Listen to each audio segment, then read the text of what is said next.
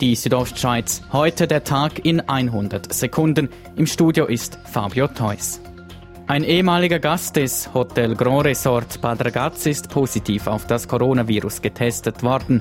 Der Mann sei nach seinem Hotelaufenthalt zu Hause in Zürich erkrankt, schreibt das Grand Resort Bad Ragaz in einer Mitteilung.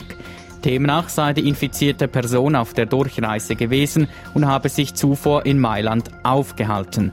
Fünf Mitarbeitende des Hotels befinden sich nun in Quarantäne, bestätigt CEO Patrick Vogler gegenüber Radio Südostschweiz. Wir haben das sehr ernst genommen und alle möglichen Fälle sind wir durchgegangen und wo auch noch im Zweifelsfall das Gesundheitsrisiko bestanden hat, haben wir die Leute in Quarantäne geschickt. Den fünf Mitarbeitenden in Quarantäne gehe es gut und sie seien auf dem Weg zur Besserung, sagt Patrick Vogler.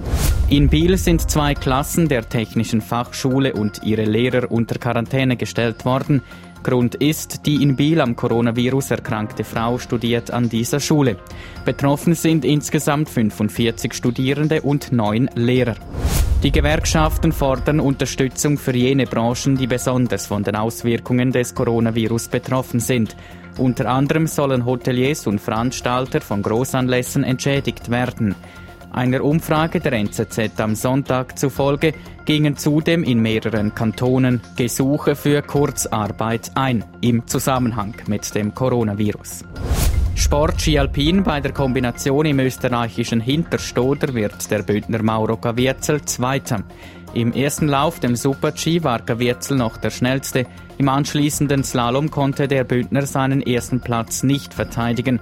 Mit seinem zweiten Platz sei er aber zufrieden, wie Gavierzel im SRF sagt. Solider Lauf von mir, äh, vielleicht nicht das letzte Risiko eingegangen, weil es eben so ein bisschen unrhythmisch war, bis taktisch müssen fahren aber jetzt, wenn es schlussendlich so aufgeht, bin ich sicher äh, sehr zufrieden. Der Sieg geht an den Franzosen Alexis Banduro, der sich damit auch die kleine Kristallkugel in der alpinen Kombination sichert.